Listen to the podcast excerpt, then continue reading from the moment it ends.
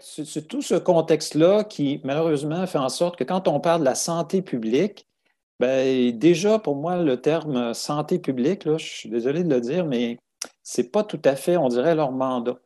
Et il faudrait vraiment que, euh, que les politiciens euh, s'appuient davantage sur la science que de vouloir gérer. Parce que que fait le premier ministre Legault depuis un an et demi?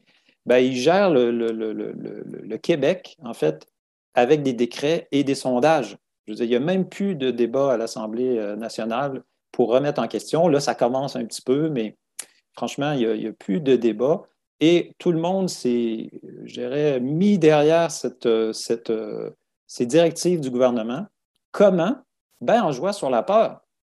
Forcément, il fallait terroriser tout le monde pour avoir un ascendant comme ça euh, euh, sur la population.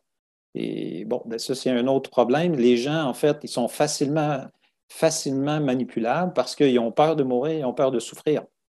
Hein? Et donc, c'est les pires, les, plus grandes peurs qu'on a. Fait que si on arrive à leur faire croire qu'on va mourir ou souffrir, ben, ils sont prêts à, dire oui à, n'importe quoi. Et c'est ce qu'on voit depuis, euh, malheureusement, depuis un an et demi. Alors, pour sortir de ça, ben, il va falloir amener du bon sens parce que, en fait, tout est basé euh, au niveau euh, médical sur bénéfice-risque, hein, une notion super importante. les bénéfices versus les risques, aujourd'hui, la balance n'est pas, pas bien respectée. Si on regarde justement ce qui s'en vient avec la vaccination des enfants, les enfants ne sont pas à risque, ne sont pas porteurs, et pourtant, on veut les vacciner. Donc, euh, ça, c'est presque scandaleux comme, comme, stratégie.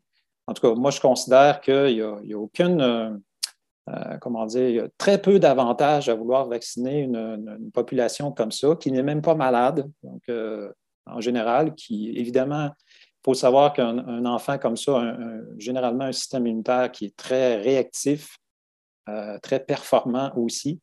Hein. Bon, euh, évidemment, ça s'est débattu, mais c'est vrai que le COVID, c'est quelque chose qui touche principalement les personnes âgées. Il y a plein de, rapports qui ont sorti là-dessus, que c'est principalement les, personnes de 70 ans et plus qui sont touchées par le coronavirus.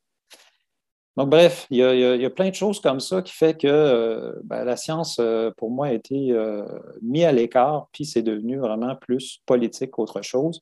Et, ben, encore une fois, on arrive à faire ça par des, propagandes, en fait, par beaucoup de, systèmes de, publicité, de, répétition qui fait que ça terrorise les gens.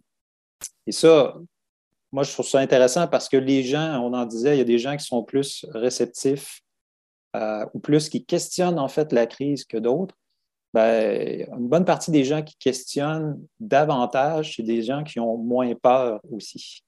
Donc, euh, parce que c'est toujours un peu la, le questionnement. Pourquoi un tel, pourtant, ce n'est pas une question de diplôme, d'intelligence ou autre. Pourquoi un tel est plus, il questionne versus l'autre?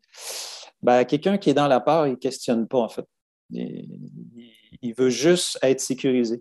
Donc, ça, c'est là-dessus. Et ce n'est pas le premier gouvernement qui utilise ce genre de stratégie pour amener finalement euh, ben, voilà, des décisions euh, qui ne sont pas nécessairement toujours dans l'intérêt du public.